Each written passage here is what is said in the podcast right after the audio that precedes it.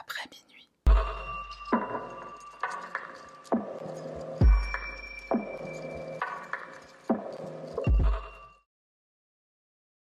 Salutations petit panda, moi c'est Sarah, bienvenue sur ma chaîne. Avant de commencer, il fallait que je dise un grand merci aux 30 000 personnes qui ont cliqué sur je m'abonne. On est 30 000 aujourd'hui, c'est juste incroyable. La chaîne a commencé il y a à peu près un an, je viens de fêter mon anniversaire. La première vidéo, elle a été postée le 4 septembre 2020, donc, euh, donc voilà, c'était un très très beau cadeau d'anniversaire. Merci à tous d'être là. Et trêve de blablaterie, on y va. Notre affaire commence dans le Tennessee avec Joel Guy Sr., qu'on va appeler Senior, et tu vas vite comprendre pourquoi. Senior naît le 10 février 1955 à Kingsport, dans le Tennessee. On n'a pas trop d'informations malheureusement sur son historique, donc on va aller directement aux éléments qui sont connus. Senior épouse Patricia Tyler en janvier 1973. Le couple va divorcer un an plus tard, ils se remarient en 1975 et ils auront trois filles, des jumelles, Michelle et Angela, et une autre fille, Candice. Le couple finira par divorcer cette fois pour de bon quand les jumelles ont à peu près un an. Deux ans plus tard, Senior va épouser Lisa Madère. Alors non seulement le couple s'aime énormément, ils sont décrits par leur entourage comme des âmes sœurs, mais en plus, et je pense que tout le monde sait à quel point pour moi c'est quelque chose de, très important, mais Lisa elle va très très bien s'intégrer à la famille Guy. Elle considère les filles de son mari comme ses propres filles, c'est un amour qui est en plus réciproque. Michelle, une des jumelles, dira plus tard qu'elle considère Lisa comme un modèle de mère et de femme, elle l'inspire. Alors certes les trois sœurs elles vivent avec leur mère mais elles rendent visite très souvent, très régulièrement à leur père et à leur euh, belle-mère. Et ce foyer très chaleureux où Lisa est mère au foyer, elle s'occupe de ses enfants, elle leur prépare de bons petits repas. Bah pour les sœurs et notamment pour Michel, c'est un modèle de vie familiale idéal qu'elle souhaite reproduire. Les trois sœurs voient en Lisa une deuxième maman, mais aussi une meilleure amie. Seigneur et Lisa auront un enfant ensemble qui aura le même prénom que son père et donc euh, bah, pour mieux raconter l'histoire on va l'appeler Junior. Junior naît le 13 mars 1985 à Knoxville aussi dans le Tennessee il est décrit par son entourage comme quelqu'un d'assez réservé, de discret et même assez gauche. Il aime bien s'isoler dans sa chambre et il a très peu d'amis à l'école. La famille Guy est très soudée, alors Junior se met quand même un peu à l'écart, mais le reste de la famille est vraiment très soudé. Ils se voient très régulièrement, surtout pour les fêtes type euh, Noël, etc. Ils ont un groupe WhatsApp sur lequel ils communiquent presque quotidiennement. Ils font aussi beaucoup d'activités ensemble. Senior est un collectionneur d'armes à feu, il va souvent au stand de tir et quand ses filles à leur tour auront des enfants, il ira au stand de tir avec le plus grand de ses petits-fils. Alors Lisa et son mari sont vraiment très proches de leurs petits-enfants qu'ils aiment par-dessus tout. Dans la maison que le couple possède à Knoxville, ils se réunissent souvent dans le garage qui sert plus de lieu de détente que de lieu pour garer les véhicules que le couple possède. Il y a plusieurs fumeurs dans la famille, donc c'est un endroit pour une petite clope, une petite bière, des moments de rigolade, enfin des bons moments en famille quoi. Junior ira à l'université George Washington pendant environ un semestre et ensuite il s'inscrira à la Louisiana State University qui se trouve dans la ville de Bâton Rouge. Junior étudie pour devenir chirurgien plastique et une chose très importante à savoir, c'est que bah, c'est les parents de Junior qui financent absolument tout. Son loyer, sa voiture, son essence, ses vêtements, il paye aussi toutes ses factures. Junior ne travaille pas, il se fait entretenir pour la moindre chose dont, il a besoin, dont il a envie, mais tout ça va bientôt changer. Au courant de l'année 2016, Senior va se faire plus ou moins licencié, enfin on va gentiment lui montrer la porte. Il a alors 61 ans et il décide que bah, c'est le moment idéal pour prendre sa retraite. Lisa, elle est mère au foyer depuis toujours, mais depuis quelques années, elle a commencé à travailler en tant qu'admin en ressources humaines dans une société d'ingénierie. Et ce travail, en réalité, elle n'en a pas besoin, son mari gagne très très bien sa vie. La seule raison pour laquelle elle a cherché et trouvé un emploi, c'était pour son fils. Elle lui versait l'intégralité de son salaire.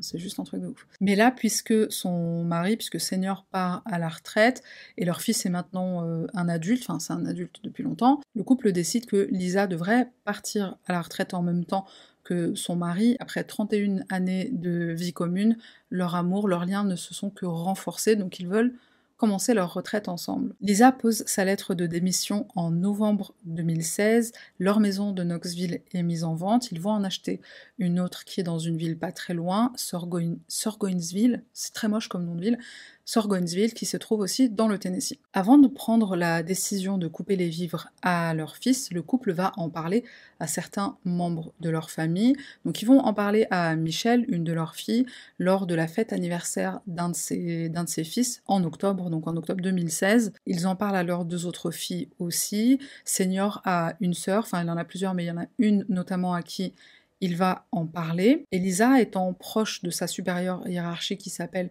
Jennifer, elle va également lui en faire part. La décision est donc prise d'annoncer à leur fils pendant les fêtes de Noël qu'à partir de maintenant, il va devoir trouver un travail et subvenir à ses propres besoins. On est en 2016, j'ai recompté trois fois, il a 31 ans, euh, à son âge, il y a des gens, ils ont des bouches à nourrir, donc bon, s'occuper de sa petite personne, je pense que c'est pas trop demandé.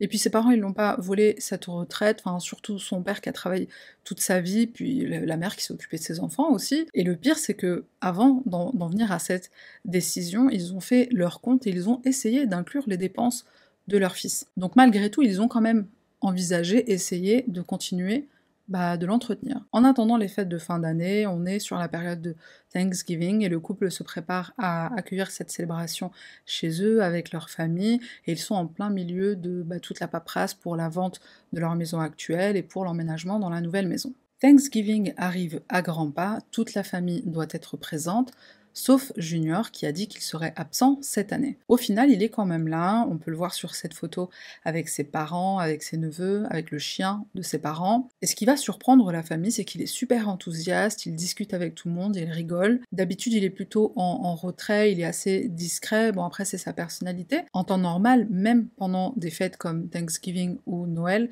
quand il habitait encore chez ses parents, bah, il passait le plus clair de son temps dans sa chambre. Mais là, il est super content, il a le sourire aux lèvres, il va même jouer avec ses neveux, dont certains qui sont des enfants de, sa sœur Michel, neveux dont il connaît sûrement pas les prénoms au passage. À certains, il va donner des, jouets qu'il possédait quand il était petit, puisque Lisa a tout conservé. Donc il fait des dons de jouets, il discute, il rigole, il joue avec ses neveux, enfin c'est vraiment un junior qu'on ne reconnaît pas. Le lendemain de la fête de Thanksgiving, soit le 25 novembre, Junior va accompagner ses parents pour déposer leur euh, bateau dans leur nouvelle maison, aussi pour faire quelques petits travaux et commencer à, déplacer des cartons bah, dans la nouvelle maison où ils vont bientôt habiter. Avance rapide, trois jours plus tard, au lundi 28 novembre. Il est 7h15 du matin, Lisa n'est pas au travail alors qu'elle devait commencer à 7h. Sa supérieure et amie Jennifer, elle est très étonnée. Lisa, c'est le genre de, de personne qui va toujours prévenir si elle est en retard ou si elle doit s'absenter. Surtout que là, c'est sa dernière semaine, ses collègues lui ont préparé un pot de départ et elle le sait. Elle n'aurait pas manqué ça, elle s'entend très bien avec ses collègues. Pendant un moment, Jennifer se demande si Lisa n'est pas en train de faire un abandon de poste. Elle a peut-être trop la flemme de, faire sa dernière semaine, hâte de prendre sa retraite, emménager dans sa nouvelle maison, commencer sa nouvelle vie. Mais au final, elle se dit que non, ça lui ressemble vraiment pas, donc elle décide d'appeler la police, enfin elle appelle un numéro qui n'est pas le numéro d'urgence, c'est pas le 911. Donc elle appelle le, commissariat sur une ligne non urgente pour leur euh, demander d'aller vérifier si tout va bien. Entre-temps, Jennifer, elle continue de téléphoner à Lisa, elle lui envoie des SMS, elle appelle sur le fixe, elle appelle sur le portable de son mari aussi, elle a aucune réponse. Un premier policier va se déplacer. Il arrive à leur domicile, il frappe à la porte, personne ne répond. Il fait le tour de la maison, voir s'il y a quelque chose d'anormal. Alors certes, on ne lui répond pas, mais a priori, il n'y a rien d'anormal, donc il repart. Là, on va faire un, retour à, à, Jennifer. Donc la police n'a pas le droit d'entrer si on ne rouvre pas. Mais Jennifer est vraiment très inquiète pour son amie. Elle rappelle la police, elle insiste pour qu'ils y retournent. Elle leur donne plus d'informations, plus de détails. Elle leur explique que vraiment ça ne ressemble pas à Lisa de s'absenter et de pas donner de nouvelles. en gros, elle leur donne vraiment beaucoup plus de, de détails sur le pourquoi elle est très inquiète. Donc la police y retourne. Cette fois-ci, trois officiers sont dépêchés. Enfin, il me semble que c'est deux officiers et un détective. En arrivant au domicile de la famille Guy, la première chose que les officiers remarquent, c'est que les deux véhicules appartenant au couple sont garés devant la maison. Ils voient aussi une pancarte Century 21 puisque la maison est en vente. Et ce qui va les surprendre, c'est la poignée de la porte d'entrée. Normalement, il devrait y avoir ce qu'ils appellent aux USA une lockbox. Désolé, je n'ai pas trouvé, sinon on avait l'équivalent en français. En gros, une lockbox, c'est un appareil dans lequel est stockée une clé pour les agents immobiliers du secteur qui voudraient faire faire une visite à de potentiels acheteurs et donc c'est un boîtier qui se trouve sur la poignée de la porte d'entrée principale. Un des policiers appelle le numéro de téléphone qui se trouve sur la pancarte de mise en vente et l'agence immobilière leur confirme qu'il devrait bien y en avoir une sur la porte d'entrée. Par chance, une des voitures du couple n'est pas verrouillée et ils y trouvent un, ouvre-garage. Je ne sais pas comment ça s'appelle, hein, mais c'est des espèces de boutons euh, sur lesquels tu appuies et ça t'ouvre la porte du garage. Donc ils ouvrent le garage et ils se dirigent vers la porte arrière de la maison. Et plus ils vont s'approcher de cette porte, plus ils vont être perturbés par une odeur qui se dégage, une odeur qu'ils ont du mal à décrire autrement que une odeur de produits chimiques. Bizarrement, ils constatent aussi qu'il fait vraiment très chaud. Plus ils approchent, plus il fait chaud. Donc là, les policiers ont clairement suffisamment d'éléments pour rentrer, entre guillemets, par effraction, au domicile de la famille Guy.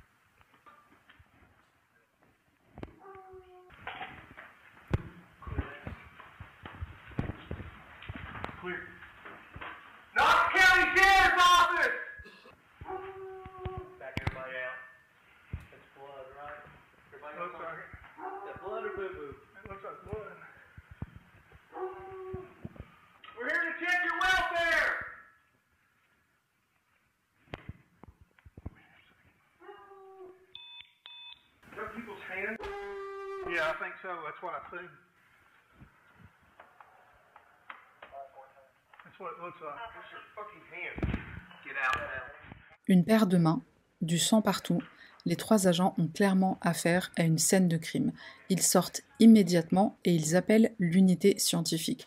Alors eux, ils n'ont clairement pas l'équipement nécessaire et il ne faut surtout pas perturber les lieux, déplacer quoi que ce soit. Donc c'est l'unité scientifique qui va venir marquer les pièces à conviction, faire des photos, des vidéos, prendre des empreintes digitales, etc. Tout ce qui leur sera nécessaire pour comprendre ce qu'il se passe et mener une enquête. Et voici un deuxième extrait vidéo où on va mieux comprendre ce qu'il se passe. Cette fois, ce sont les images de la police scientifique. On fait un petit arrêt sur image, un petit voice-over. À ton avis, il y a quoi dans cette marmite? Indice, c'est pas ramadan, donc ce n'est pas une shorba. On va y revenir dans quelques minutes. Après, la policière qui a filmé, c'est au tour d'un autre agent de prendre des photos. On découvre entre autres la logbox qui a été enlevée de la porte d'entrée principale et remplacée par la poignée de la porte du garage, probablement pour donner l'illusion que tout va bien. Dans une chambre d'amis, on trouve un sac à dos rouge dont le contenu euh, bah, je vais laisser un petit suspense, laisse un commentaire, voir si tu devines le contenu de ce sac à dos.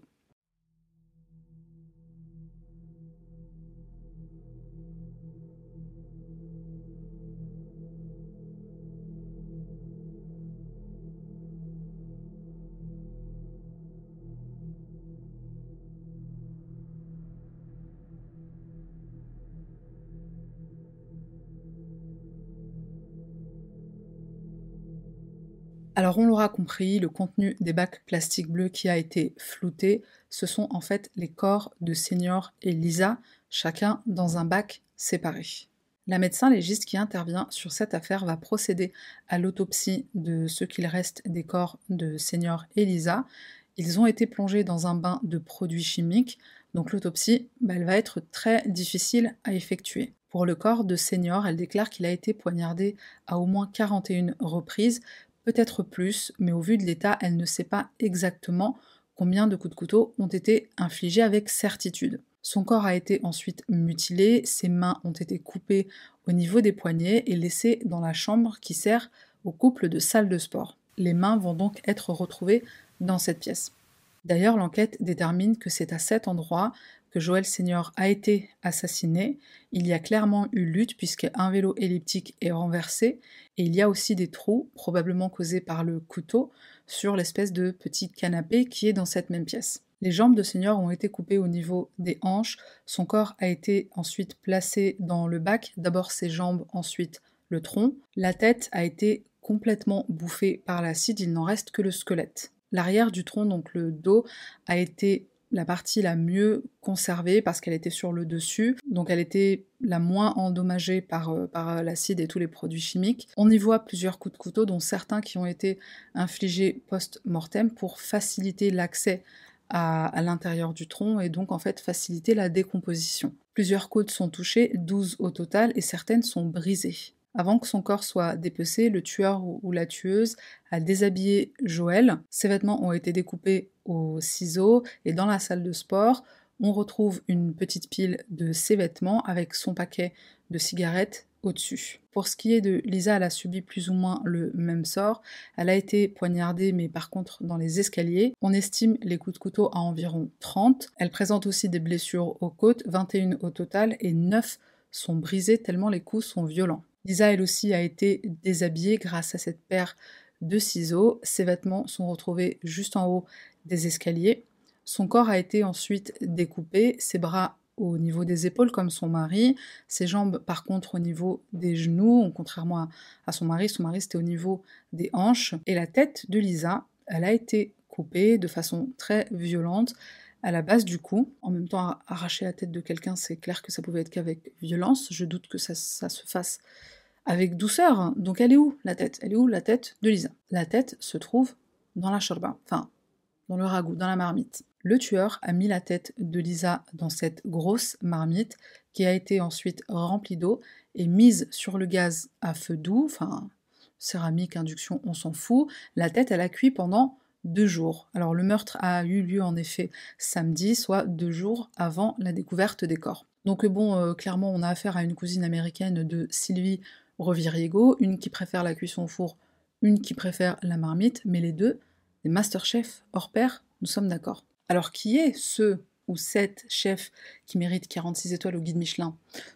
Euh, le guide Michelin des assassins. On va revenir sur le sac à dos rouge qui a été retrouvé dans, la chambre d'amis, donc bien sûr la police l'a fouillé, et ils ont trouvé que son contenu était fort intéressant. Un parapluie, une calculatrice, bon ça à la rigueur on s'en fout.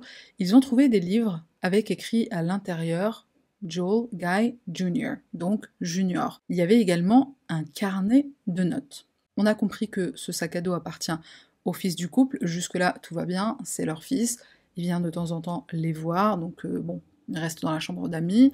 Et on va se pencher sur le carnet de notes. Dans le carnet de notes, on trouve euh, des, choses fort, fort intéressantes. C'est bien, donc au féminin, c'est bien à elle, donc euh, son assurance vie d'un montant de 500 000 dollars. Si lui est disparu ou mort, je rafle tout. Tous les autres biens sont communs. Ils lui reviennent à lui si disparu. Si elle est morte, je ne sais pas. Ensuite, on a ses biens à lui, donc les biens de, de senior inclut les biens communs si disparus. Quand il obtient les biens communs, récupère aussi dettes communes, maison de Surgoinsville, estimée à 400 000 dollars. Alors sur d'autres pages, je vais pas tout traduire, mais juste euh, les lignes qui sont, bah, qui sont assez importantes. Prendre couteau, silencieux, plusieurs, prendre marteau, écraser les os, apporter blender et hachoir, hacher la viande, prendre javel, dénaturer les protéines, prendre bac plastique pour processus de dénaturation, peu importe où ils sont tués. Et un peu plus loin, se débarrasser des corps dans la maison, leur ADN et le mien s'y trouvent déjà. Et la phrase barrée, elle est plutôt intéressante. Prendre des munitions creuses, je ne sais pas si ça s'appelle comme ça en français, mais des balles creuses. Donc prendre des munitions creuses au cas où. Et juste à côté, on me verrait acheter des munitions. Faire ça dans le bureau. Vérifier qu'il y a des munitions en dernier recours. Il n'est pas en vie pour réclamer la moitié de son assurance vie. L'argent, tout pour moi, 500 000 dollars. Inonder la maison. Allumer le chauffage à fond. Accélérer décomposition. Le corps donne l'heure de la mort. Flèche, alibi. Et en majuscule, son ADN et ses empreintes digitales et c'est au masculin. Je précise que c'est au masculin. Donc il est question des empreintes digitales de senior. On a compris que c'était pas une recette pour faire de la shorba. Ce livre, il a été surnommé le livre de la préméditation. Alors, il y a encore plein de choses hein, qui sont dites dans, ce livre, dans ce carnet de notes, notamment le processus de nettoyage, le plan détaillé de l'incendie ou d'une inondation. Il parle même de se faire envoyer, de programmer l'envoi d'un SMS du portable de sa mère pendant que lui serait bâton rouge pour que ça lui donne un alibi. Il a écrit aussi qu'il voulait tuer le chien, ensuite il a barré, il a changé d'avis, on ne sait pas trop pourquoi. On a compris que le tueur, bah, c'est Junior, le fils de Lisa et de Senior. Il tue ses propres parents en suivant son plan diabolique, plan qu'il a pris bien soin noter dans son carnet en détail. Carnet de notes qui certes n'a pas ses initiales contrairement au livre par exemple qui est aussi dans le sac à dos, mais il y a énormément d'éléments qui permettent de pointer le doigt vers Junior. On va y revenir dans quelques minutes. Donc là bien sûr la police va émettre un mandat d'arrêt à l'encontre de Joël Junior, Joël Gay Junior, et il sera interpellé le lendemain le 29 novembre à bâton rouge. Au moment de son arrestation, la police prend bien sûr des photos et on remarque qu'il a des coupures aux mains.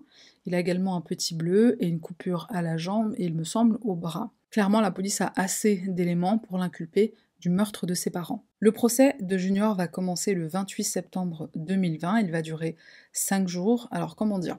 Le procès, j'ai l'impression d'y avoir assisté, ils l'ont déclaré coupable aussi rapidement et aussi facilement que je me jette sur une pizza à quatre fromages. Le nombre de preuves à son encontre était fabuleux. Toute la famille a confirmé les discussions autour du fait que les parents allaient lui couper les vivres. Le mobile est détaillé dans le, carnet de notes, le fameux livre de la préméditation. Donc on a un doublon de confirmation du mobile et même un triplon. Junior, en fait, il était trop pressé, il n'a pas voulu attendre pour toucher le, pactole, donc l'assurance vie, parce que ça, c'est des euh, procédures qui peuvent prendre du temps auprès des compagnies d'assurance. Donc qu'est-ce qu'il fait le jour du meurtre? Il vole la carte bleue de sa mère et il se fait une petite avance de fonds. Entre autres, il va payer une, avance de loyer d'un montant de 10 000 dollars. Il va aussi faire d'autres achats. 10 000 balles de loyer, je pense qu'on est bon jusqu'à l'été là, non? Sur ces images, on voit Lisa qui est chez Walmart en train de faire ses courses.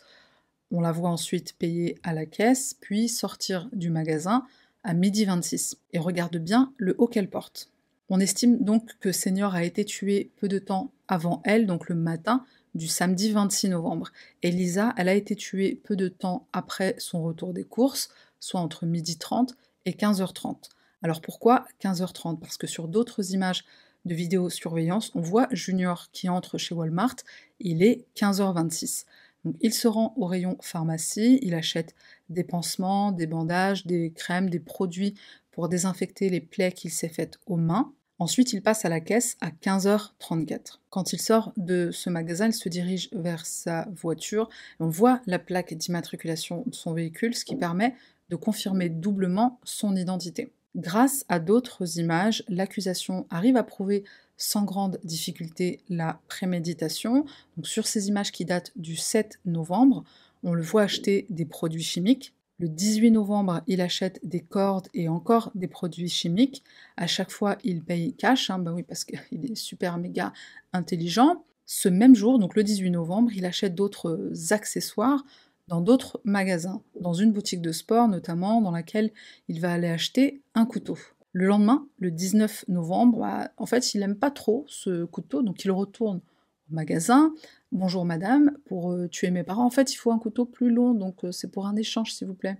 On le voit dans un autre magasin acheter des bacs plastiques. Alors, bacs plastiques au passage, que sa sœur Michelle a vu dans la voiture de Junior le jour de Thanksgiving. Évidemment, elle était loin de se douter de ce que son frère allait faire avec. La voiture de Junior a également été perquisitionnée. À l'intérieur, on y trouve deux jerrycans d'essence, dont un juste au-dessus de la roue de secours. On trouve également le fameux hachoir à viande dont il est question dans le livre de la préméditation. Alors bien sûr, je ne cite pas la compilation de photos incriminantes qu'on a, déjà partiellement vues, hein. les empreintes digitales trouvées un peu partout dans la maison, y compris sur certains des couteaux, à l'intérieur des gants, sur ce verre trouvé dans la salle de bain, sur ces rouleaux de scotch, sur ces paquets de lingettes nettoyantes, enfin des empreintes, il y en avait à l'appel.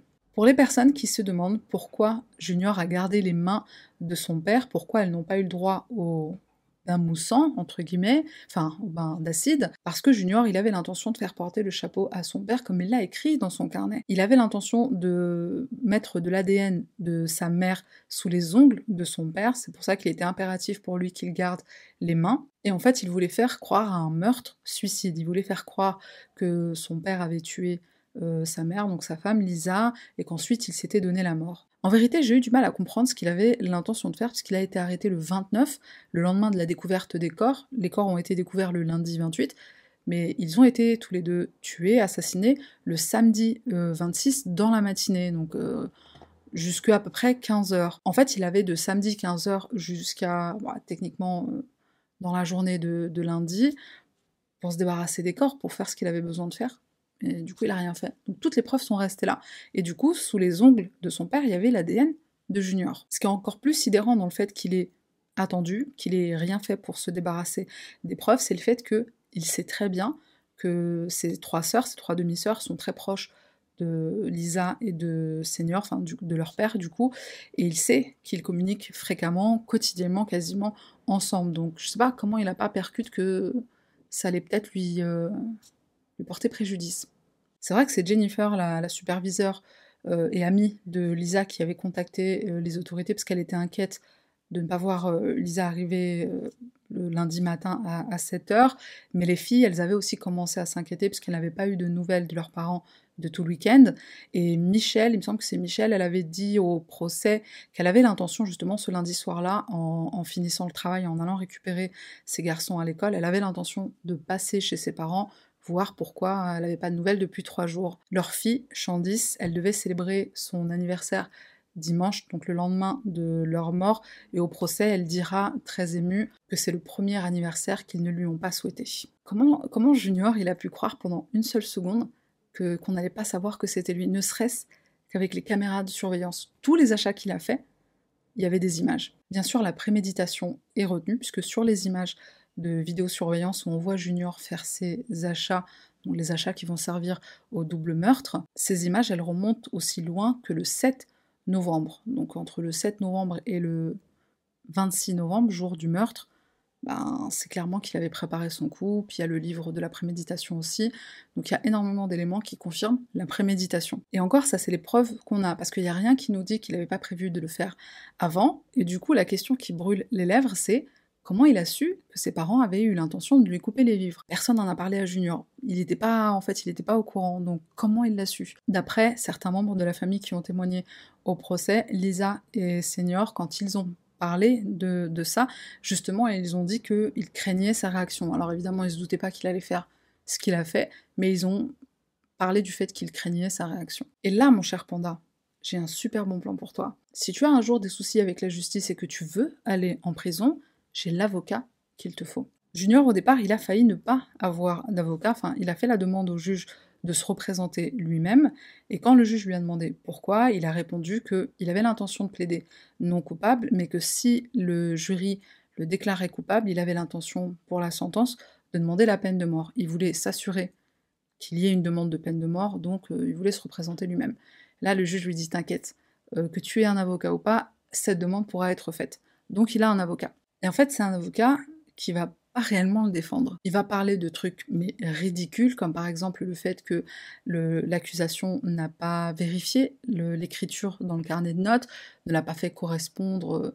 Euh, enfin, il n'y a, pas eu de graphologue ou d'expertise pour déterminer qu'il s'agissait bien de l'écriture de son client, qui nous dit que c'est bien lui l'auteur de ce livre de la préméditation. Alors l'accusation, déjà, ils vont répondre, mec, euh, assis-toi, T'as l'air fatigué. Ensuite, dans ce carnet, il est question de son ADN qui est déjà présent au domicile et surtout des deux bénéficiaires de l'assurance vie de Lisa qui bien sûr ne sont autres que Senior et Junior. En plus, on a relevé des empreintes sur ce carnet, ça suffit pour établir que c'était bien le sien. Et là, clairement, l'avocate... du coup, j'ai regardé les 5 jours de procès et pendant 5 jours, à chaque fois qu'elle répondait à l'avocat de la défense, on aurait dit qu'elle était en mode oh là là, mais amenez-nous des gens compétents, sérieux. Hein. C'est trop facile, je m'ennuie presque. L'avocat de Junior va essayer bien sûr de jouer la carte du pleurnichage. Mon client a souffert avec ses parents, ils l'ont abandonné, ils l'ont envoyé dans un pensionnat pendant deux ans. En fin de compte, il s'avère que c'est Junior qui a demandé lui-même à aller dans un pensionnat. Donc, euh, abandonné de quoi en fait? Même son meilleur ami témoigne du fait que c'est Junior lui-même qui s'isole et pas que de sa famille. Son meilleur ami qui, témoigne au procès et qui s'appelle Michael, il va bah, témoigner du fait que plus le temps passait et moins Junior avait des amis. D'ailleurs, il va lui rester que lui, que Michael. Au procès, on va faire écouter un, appel qui a été passé entre, Michael et, Junior quand il était en, en, détention en attente de son procès. Et là, Junior, il va lui dire, écoute, fais comme si j'étais mort, je veux que tu avances dans ta vie, oublie-moi je pense souvent à toi, tu es la seule personne qui a été là pour moi. Là, ça va être le seul moment où on va sentir euh, presque une émotion dans, la voix de, Junior quand il parle à, son ami au, téléphone. J'ai trouvé que c'était ironique de dire t'es la, la seule personne qui est là pour moi quand ses parents ils ont l'air bah, d'avoir été présents pour lui. Certes, l'argent ne fait pas tout, certes, on est au courant que de l'aspect financier, du fait que qu'ils entretenaient leur fils, mais après, j'ai du mal à m'imaginer qu'ils étaient aimants avec les filles et pas avec lui. Et quand tu sais que lui, c'était quelqu'un qui était très en retrait, très euh, voilà, très solitaire, très renfermé, je sais pas, j'ai l'impression qu'il le laissait un peu être euh, bah, différent quoi. À part ce coup de fil avec son ami où, on entend euh, une légère émotion, pendant tout le procès, Joël, bah, on dirait qu'il est là pour un excès de vitesse, le mec. Il va faire la même tête, il va tirer la même tête pendant cinq jours. Bon, alors parfois, il, rigole. De temps en temps, il rigole parce qu'il a, il a besoin de se, se, détendre un petit peu. The killer put Lisa's body parts in one, and he put Joel Senior's in the other. And then he covered them with a corrosive substance and left them there to liquefy into uh, some sort of diabolical stew of human remains. We, the jury, find the defendant, Joel Michael Guy, guilty of first degree premeditated murder of Joel Guy Sr. We, the jury, find the defendant, Joel Michael Guy, guilty of first degree premeditated murder of Lisa Guy. Junior est déclaré coupable de tous les chefs d'inculpation et la sentence, la prison à perpétuité, avec possibilité de libération conditionnelle après un minimum de sûreté de 51 ans on est large, je pense. En détention, il écrit au juge, il me semble que c'est au juge qu'il a écrit une lettre pour dire qu'il ne devrait pas avoir accès à des personnes inconscientes, et son co-détenu, parce qu'il rêve de lui arracher les yeux dans son sommeil. Avec des trucs comme ça, je doute euh, qu'il sorte de prison, en tout cas vivant. Je pense qu'on va lui rajouter des années avec ce. S'il y, y, a des incidents comme ça, je pense qu'on lui rajoute des années, et même des comprimés, je pense que je pense que là, il y a besoin de comprimer quand même. Je termine avec une pensée pour le dernier Thanksgiving passé en, famille, Thanksgiving pendant lequel Joël était euh, bah, euh, joyeux, enfin content. Pourquoi il était content? La question que je me suis posée, c'est pourquoi il était content? Est-ce que c'était une façon diabolique pour lui de, dire au revoir à ses parents et aussi du coup à toute sa, famille? Est-ce qu'il était en train de, célébrer en avance le fait qu'il allait se débarrasser de, de, ses parents, empocher un demi-million de dollars? Est-ce qu'il savait qu'il allait se faire attraper? Donc est-ce qu'il profitait un peu de ce dernier moment en, famille, ou est-ce que c'était un mélange de tout ça? La seule chose dont je suis sûre, c'est qu'il ne pourra plus jurer sur la tête de sa mère sans que ça lui rappelle des mauvais souvenirs. Ou des bons souvenirs, parce qu'en vrai, on ne sait pas ce qu'il ce a ressenti. Pourquoi il a mis la tête Pourquoi il a fait une charba J'ai pas compris pourquoi il a fait une charba. J'ai pas compris c'était quoi le projet. Franchement, j'ai pas compris. Euh, j'aimerais bien lui écrire, parce que je sais dans quelle prison il est. Je vais peut-être lui écrire euh, un petit courrier. Je veux pas sa recette, je veux juste qu'il m'explique pourquoi il a fait ça j'ai pas compris, et c'était expliqué nulle part. Il n'en a pas été question au procès en plus, hein. il n'a pas donné d'explication, puis il a pas, il s'est pas exprimé. J'aurais bien aimé l'entendre euh, parler, euh, bah, se défendre, en dire quelque chose, il s'est pas exprimé, euh, il a pas dit un seul mot. On n'aura pas le fin mot de, de l'histoire du ragoût, quoi, c'est dommage. Pourquoi on fait cuire quelqu'un comme ça? Je comprends pas, c'est quoi le projet? On arrive à la fin de cette vidéo, merci d'être resté jusqu'à la fin, et on se retrouve la semaine prochaine pour une nouvelle affaire. Bye. 嗯。